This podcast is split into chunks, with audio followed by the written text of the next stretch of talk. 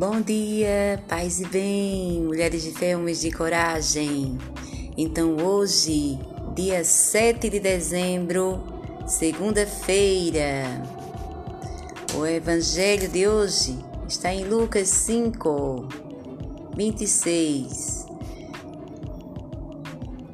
Todos ficaram fora de si Louvavam a Deus e, cheios de temor, diziam: Hoje vimos coisas maravilhosas.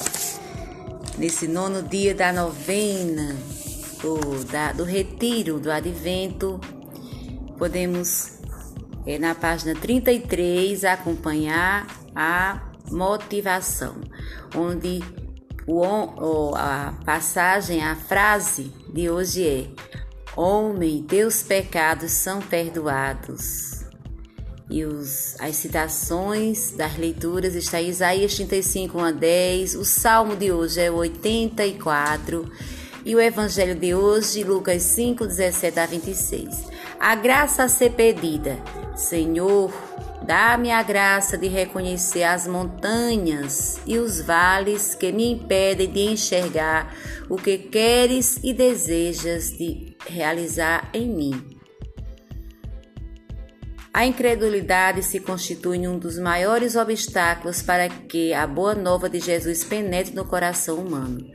No relato lucano, essa dificuldade é apresentada em forma de preconceito, quer contra Jesus que atribui a si o que, segundo o poder religioso estabelecido, somente Deus poderia fazer, que é perdoar os pecados, quer contra paralítico, que, como tal, era considerado impuro. Quando o coração humano se volta ao Senhor, não existe barreiras que possam impedir o verdadeiro encontro. É o que aconteceu no caso do paralítico que, estando impedido de chegar até Jesus, foi conduzido por quatro pessoas generosas que não mediam esforços para ajudá-lo. A iniciativa do encontro é de Deus.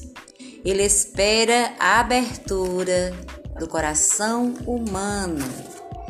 Então, minhas irmãs, meus irmãos, cada um no seu coração vai meditando, contemplando as palavras de Deus nesse dia. Que coisa mais linda é a bênção, é o encontro com Deus, sempre traz vida nova. Quem ama escuta atentamente a palavra que nos fala do amor que não tem fim. A leitura de hoje de Isaías também é profecia de muita esperança. Os que o Senhor salvou voltaram para casa, eles virão a Sião cantando louvores com infinita alegria brilhando em seus brilhantes em seus rostos, cheios de gozo e contemplação, não mais conhecerão a dor e o pranto. Palavra do Senhor, então é muita esperança, né? O salmo recheado de muita alegria. A verdade e o amor se encontrarão, a justiça e a paz se abraçarão, da terra brotará a fidelidade e a justiça olhará dos altos céus.